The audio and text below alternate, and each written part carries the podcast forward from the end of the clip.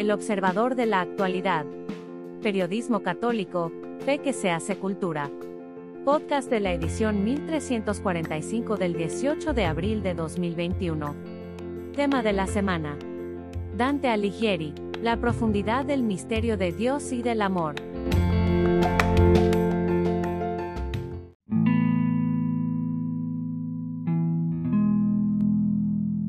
Siempre Virgen, Santa María de Guadalupe, te rogamos con fe, amor, humildad, confianza y esperanza que cesen las muertes de la pandemia del coronavirus, por los crímenes de la violencia y el aborto. Nos comprometemos ante ti a rezar un rosario al día por la fe, la vida y la familia. Santa María de Guadalupe, Reina de México ruega por tu nación.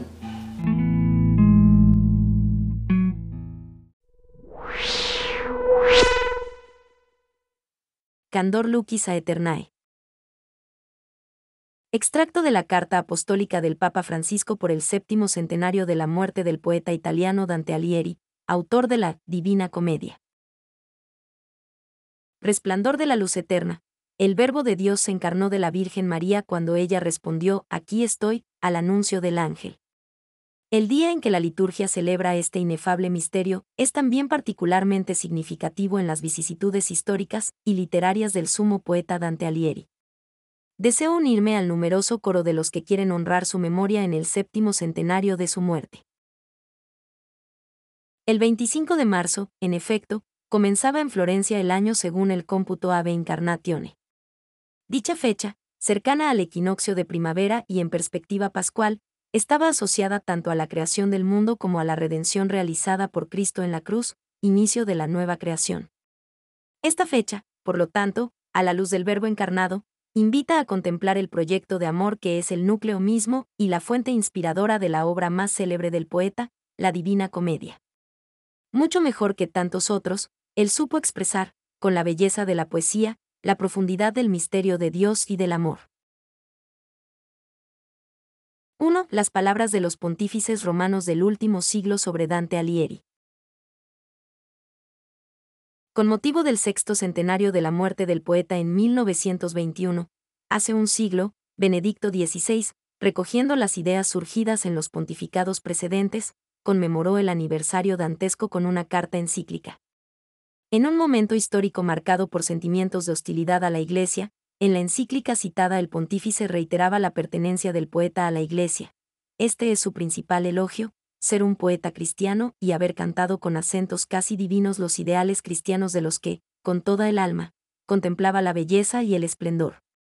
Su triple poema pueden servir como una guía muy valiosa para los hombres de nuestro tiempo y particularmente para los estudiosos y los estudiantes, porque al componer su poema, no tuvo otro propósito que sacar a los mortales del estado de miseria, es decir, de pecado, y conducirlos al estado de bienaventuranza, es decir, de gracia divina. Por otra parte, las diversas intervenciones de San Pablo VI están vinculadas al séptimo centenario de su nacimiento en 1965. Honró la memoria del sumo poeta con la carta apostólica Altisimicantes, en la que reiteraba el fuerte vínculo entre la Iglesia y Dante Alighieri.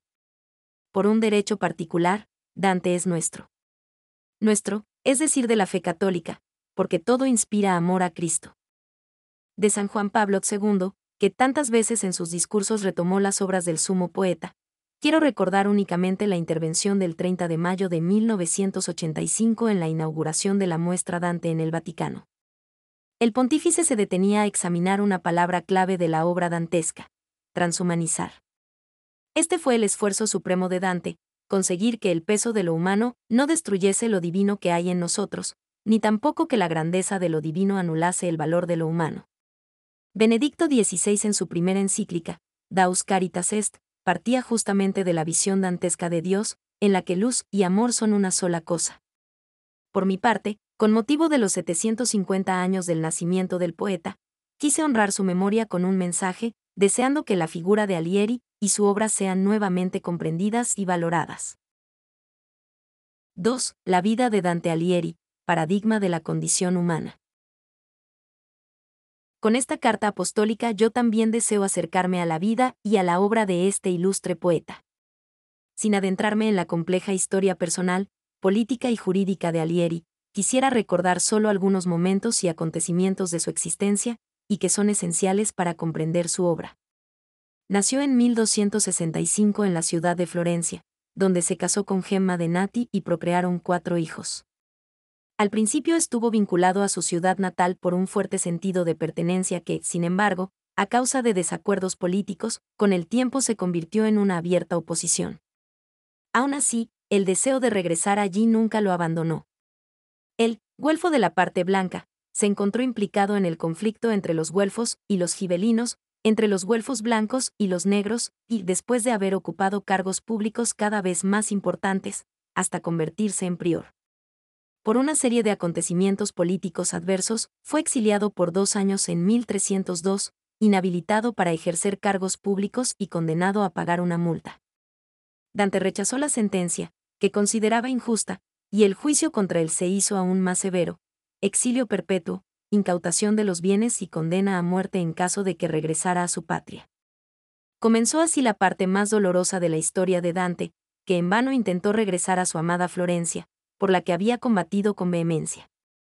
Posteriormente, no aceptando las condiciones humillantes de una amnistía que le hubiera permitido regresar a Florencia, en 1315 fue condenado a muerte nuevamente, esta vez junto con sus hijos adolescentes. La última etapa de su exilio fue Rávena, donde lo acogió Guido Novello da Paulente y donde murió la noche del 13 al 14 de septiembre de 1321, al volver de una misión en Venecia, a la edad de 56 años. El sumo poeta, aun viviendo sucesos dramáticos, tristes y angustiantes, nunca se resignó, no sucumbió, no aceptó que se suprimiera el anhelo de plenitud y de felicidad presente en su corazón, ni mucho menos se resignó a ceder a la injusticia.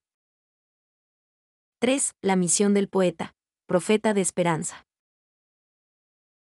Dante, por consiguiente, releyendo la propia vida sobre todo a la luz de la fe, descubrió también la vocación y la misión que le habían sido confiadas, y mediante las cuales, paradójicamente, de hombre aparentemente fracasado y decepcionado, pecador y desalentado, se transformó en profeta de esperanza. En la carta a Can Grande de ella Escala aclara la finalidad de su obra. Hemos de afirmar brevemente que la finalidad del todo y de la parte es la misma, apartar a los mortales, mientras viven aquí abajo, del estado de miseria y llevarlos al estado de felicidad. Dante es mensajero, profeta y testigo de este doble fin, de este audaz programa de vida. Una exhortación similar a que viva con valentía su misión profética le dirige San Pedro a Dante en el paraíso, allá donde el apóstol, después de una diatriba terrible contra Bonifacio VIII, se dirige así al poeta. Y tú, hijo, que, por el peso de lo mortal diagonal aún volverás allá abajo, abre la boca diagonal, y no escondas lo que yo no escondo.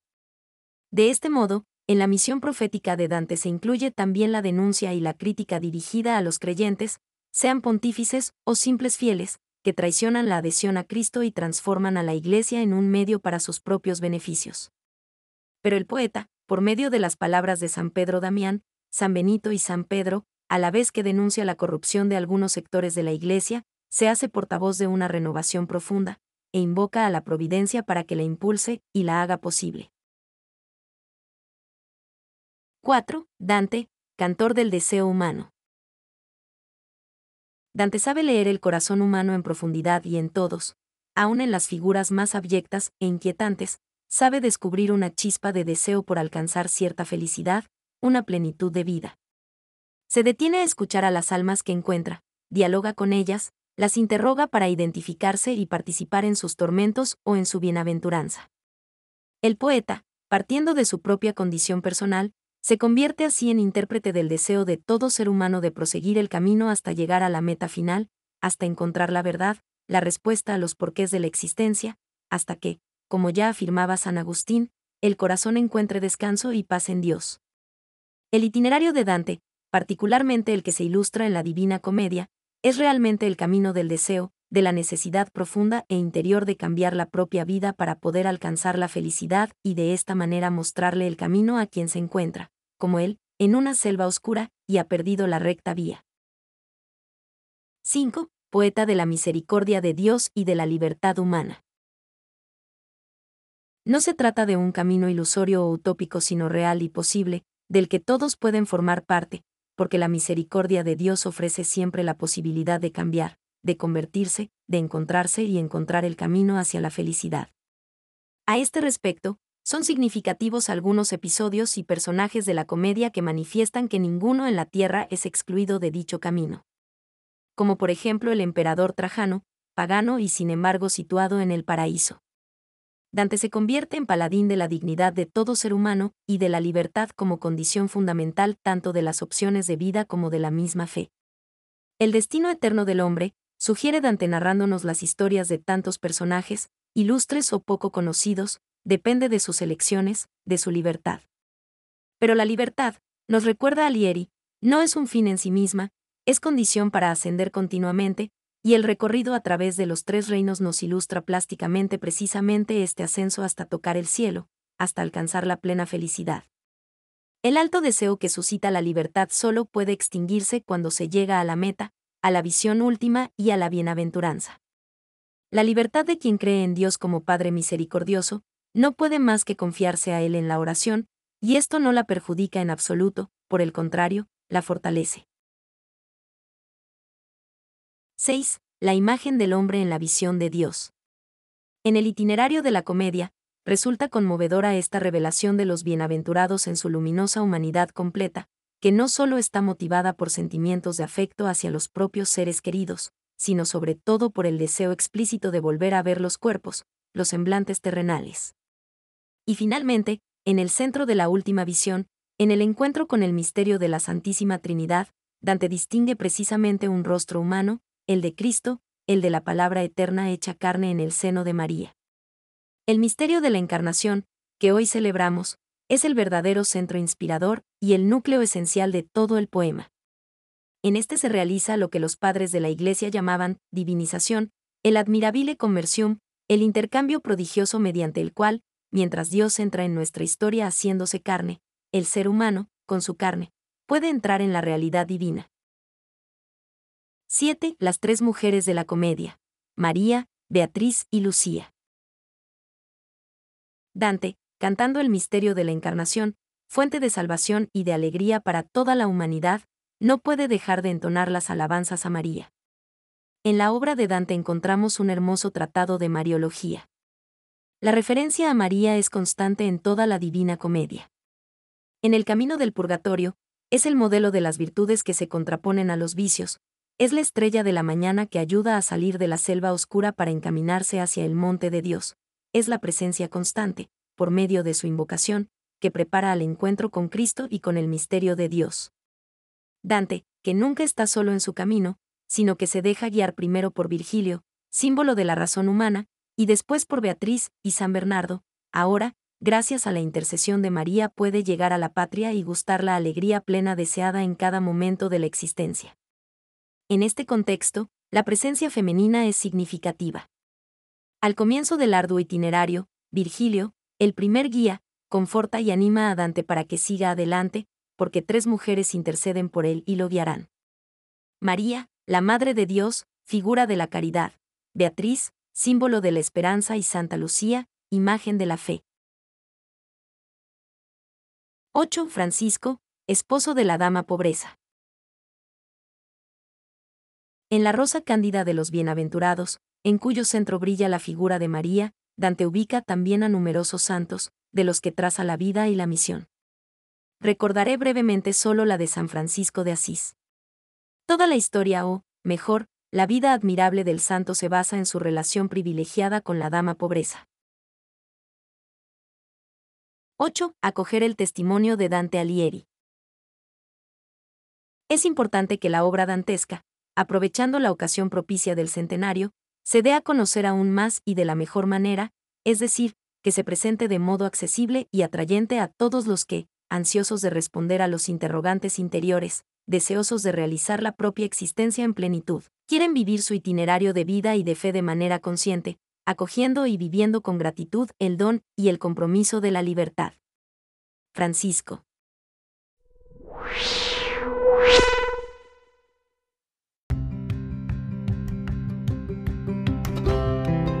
La marcha por la vida será digital. La Marcha por la Vida cumple 10 años de promover el amor, el respeto y la defensa de la vida. Por segundo año consecutivo no será en las calles, sino en las plataformas digitales de Facebook y YouTube. María José Suárez y Carolina Botello, coordinadoras de Pasos por la Vida Querétaro, nos dan los detalles del encuentro a realizarse el próximo sábado 24 de abril. Por Rubicela Muñiz hombres, mujeres y niños han alzado la voz, durante 10 años, en la Marcha por la Vida, organizada por el Movimiento Nacional Pasos por la Vida. Esta es la oportunidad para promover políticas que apoyen y defiendan a las mujeres y a los no nacidos, en un país donde las leyes en favor del aborto avanzan cada día. Debido a la pandemia se ha decidido que este año, al igual que el año pasado, la marcha se realizará por medio de las plataformas de Facebook y YouTube de Pasos por la Vida Nacional, el día sábado 24 de abril a partir de las 10 de la mañana. Habrá muchos invitados especiales con mensajes y testimonios, así como actividades donde alzaremos la voz, dijo María José Suárez. Y agregó, este año se cumplen 10 años de la Marcha por la Vida en México y es un logro muy grande. Con el paso de los años nos han ido apoyando miles de mexicanos y asociaciones para continuar con esta lucha. Celebramos esta Marcha por la Vida, el día en que se despenalizó el aborto en Ciudad de México, el sábado 24 de abril del 2007, y digo celebramos, porque damos testimonio de la defensa de la vida, y solo haciendo cultura de vida es como vamos a lograr revertir estas leyes de muerte. Además de la marcha, Pasos por la Vida trabaja durante todo el año apoyando a las mujeres embarazadas en el aspecto económico, psicológico, social y cultural que en muchas ocasiones las orillan a tomar la decisión de abortar. La marcha es parte de lo que es Pasos por la Vida. En la marcha recordamos los logros que realizamos durante el año y al realizar un evento tan grande como este damos el mensaje de que los mexicanos defendemos, respetamos y amamos la vida y que no queremos que se legalice el aborto en nuestro país. Es claro que a lo largo de todo el año se realizan otras actividades para seguir creciendo y dejar marcada nuestra huella defendiendo la vida, mencionó Carolina Botello. Los organizadores de la Marcha por la Vida, por segundo año consecutivo en formato digital, esperan duplicar el número de personas conectadas con respecto al 2020, que fueron 15.000 así como una mayor participación y presencia de todos los estados de la República. Queremos que se escuche la voz de miles de mexicanos que exigimos se defienda la vida en todas sus etapas, resaltó Carolina. La lucha no es sencilla, pero la organización nacional y de cada estado no se detendrá ante las leyes y cultura de muerte que se promueve cada día.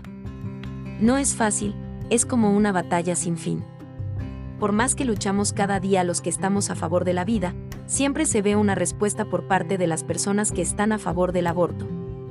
La dificultad no nos detiene, somos la mayoría y unidos somos más fuertes para evitar que se legalice en nuestro país un acto tan inhumano, concluyó María José. Participa. Únete en las páginas de Facebook, Instagram o YouTube en Pasos por la Vida Nacional o de tu estado. Puedes participar de dos maneras.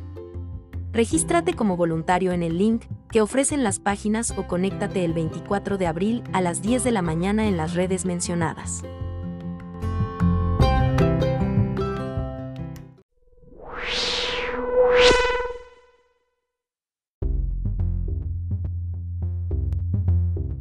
La era de la opinión dolosa. En la actualidad nos estamos enfrentando a un panorama donde la opinión de los demás tiene un alto costo, gracias a todos los escenarios que las redes sociales han destapado y quizás a las malas relaciones que hemos ido tejiendo con el paso del tiempo. Por Mari Velázquez Dorantes. Vivimos épocas convulsas, y lo cierto es que estamos modificando nuestras percepciones, sin embargo, dice un viejo dicho, no existe nada nuevo bajo el sol. Lo que sí sucede es que bajo lo ya existente cargamos una nube gris de opiniones, comentarios hirientes, emociones negativas y crisis personales. La pregunta central es, ¿vivimos una era donde la opinión que parece trascender es la dolosa? Aquí lo vamos a descubrir. Las redes sociales y su burbuja. Con el boom de las redes sociales abrimos una puerta enorme para dar a conocer nuestra vida, y al abrirla le estamos dando permiso a los demás de opinar y generar comentarios sobre lo que publicamos. Así como llegan los me gusta, también llega la contraparte del no me gusta, expresado en comentarios hirientes que muchas veces están disfrazados de buenas intenciones. Muchas de esas opiniones surgidas en redes sociales provocan enfado, crisis interpersonales, malos entendidos y enojos duraderos, porque para una persona fue fácil e incluso divertido realizar un comentario sobre otro ser humano. Las redes sociales rompieron con la privacidad y la vida íntima, dejamos entrar a conocidos y a extraños a nuestras vidas y cada publicación que realizamos nos expone a la opinión de los demás. Cuando esta opinión nos daña y nos trae conflicto es entonces cuando tenemos que aprender a romper la burbuja de las redes sociales, aprender que es importante para nuestra vida y que debemos desechar antes de provocar una crisis. La agresividad no es una forma de comunicar. Los denominados discursos de odio, las palabras ofensivas, la discriminación, las opiniones que dañan y especulan sobre los demás, no son una forma de comunicación, sino todo lo contrario, son una estrategia de agresividad que al manifestarla crean mayores conflictos entre los seres humanos. En medio de nuestra realidad, incluyendo la tecnología y habituándonos a la invisibilidad disfrazada por una cuenta de usuario, lo que estamos creando es un escenario de reacciones molestas, de frases violentas, de opiniones interesadas y de una profunda era de daño a través de nuestras palabras.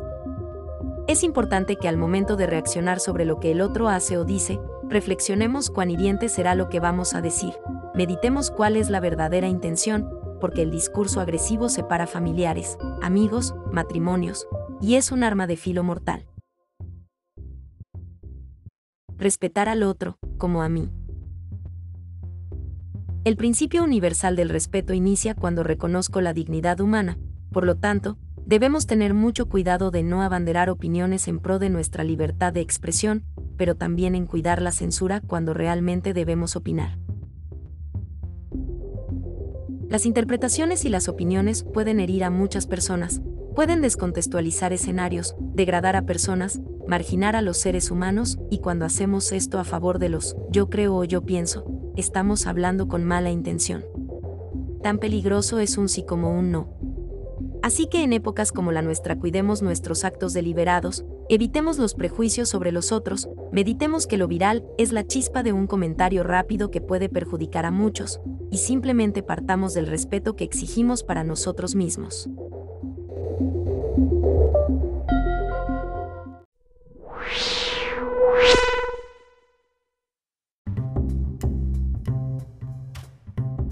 Hay una realidad que no cambiará nunca aunque pasen miles de generaciones y la tecnología avance a niveles insospechados.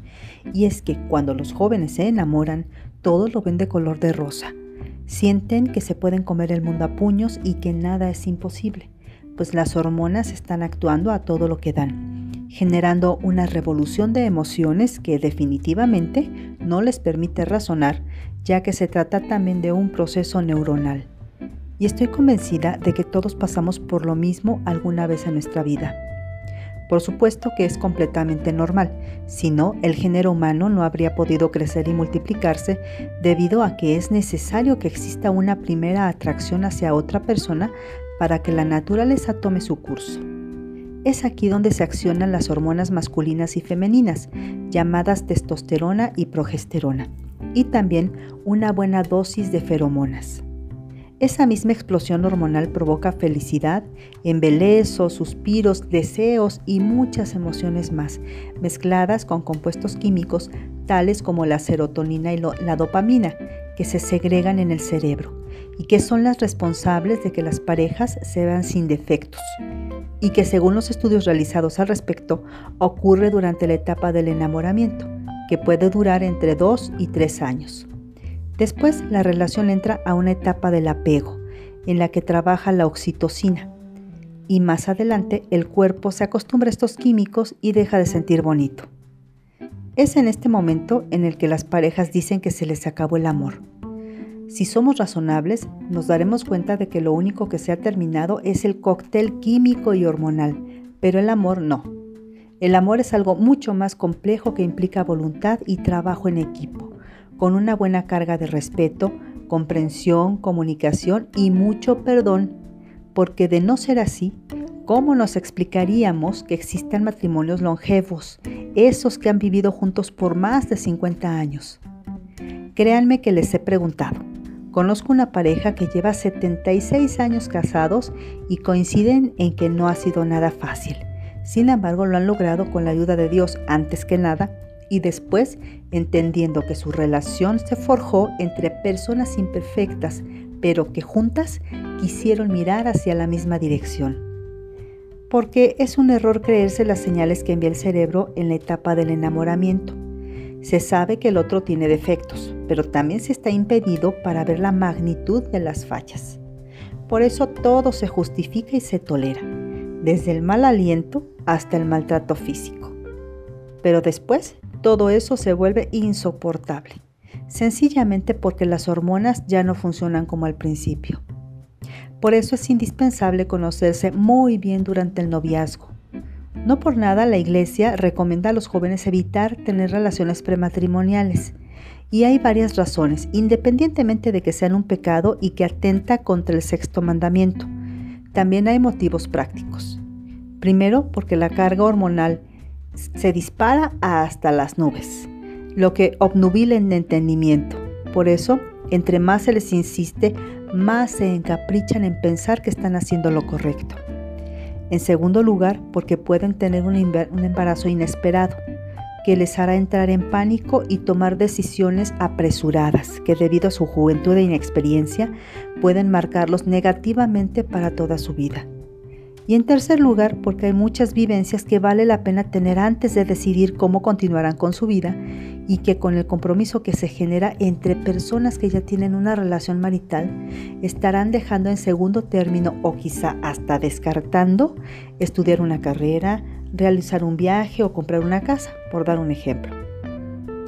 Pero cuando ya se es adulto, estas mismas sustancias servirán para acercar a quienes decidan casarse y formar una familia.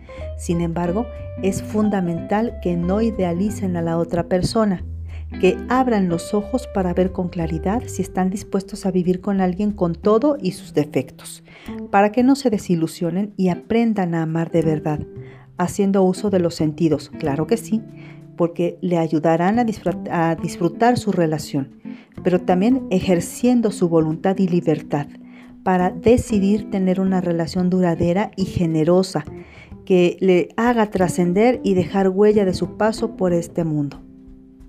Por eso recordemos que somos seres imperfectos, pero estamos llamados a la perfección y que día a día tenemos que esforzarnos para construir la mejor versión de nosotros mismos para nuestro bien y el de los demás. Que tengan una excelente semana.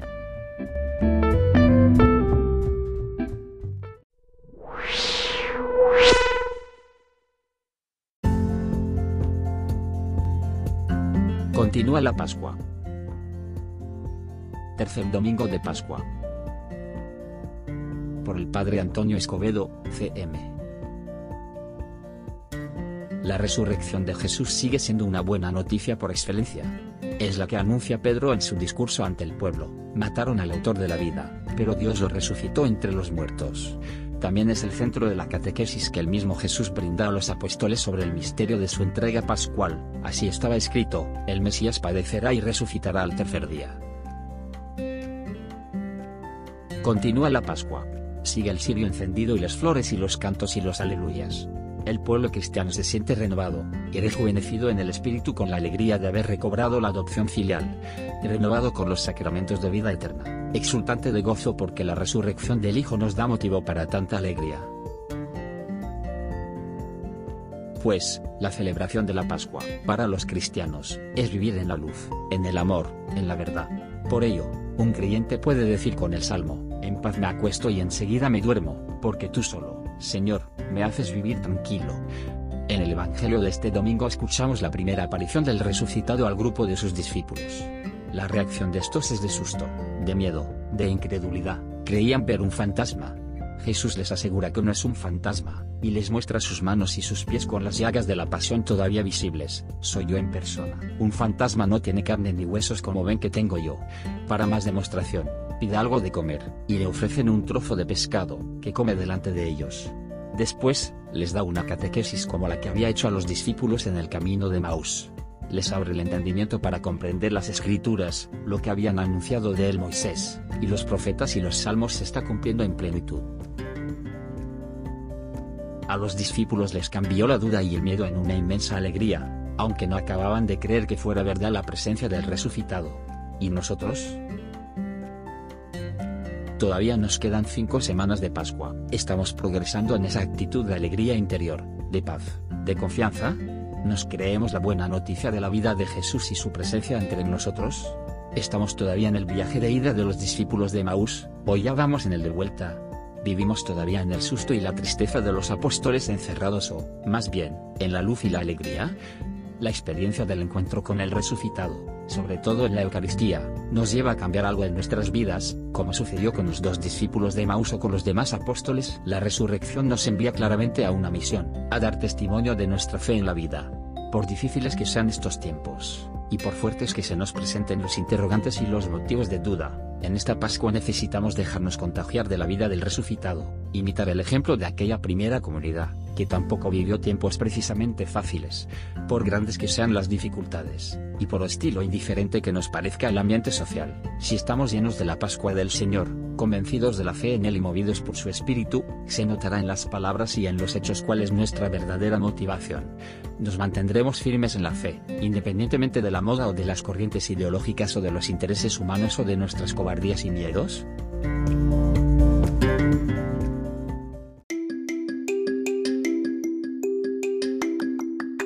El Observador en Radio. Periodismo católico. Una fe que se hace cultura.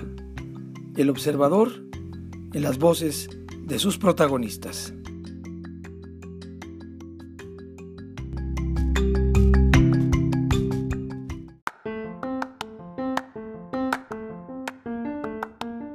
Gracias por escucharnos. Si le gusta nuestro material puede ayudarnos a seguir, puede donar en nuestro sitio o suscribirse. Visita el sitio www.elobservadorenlinea.com.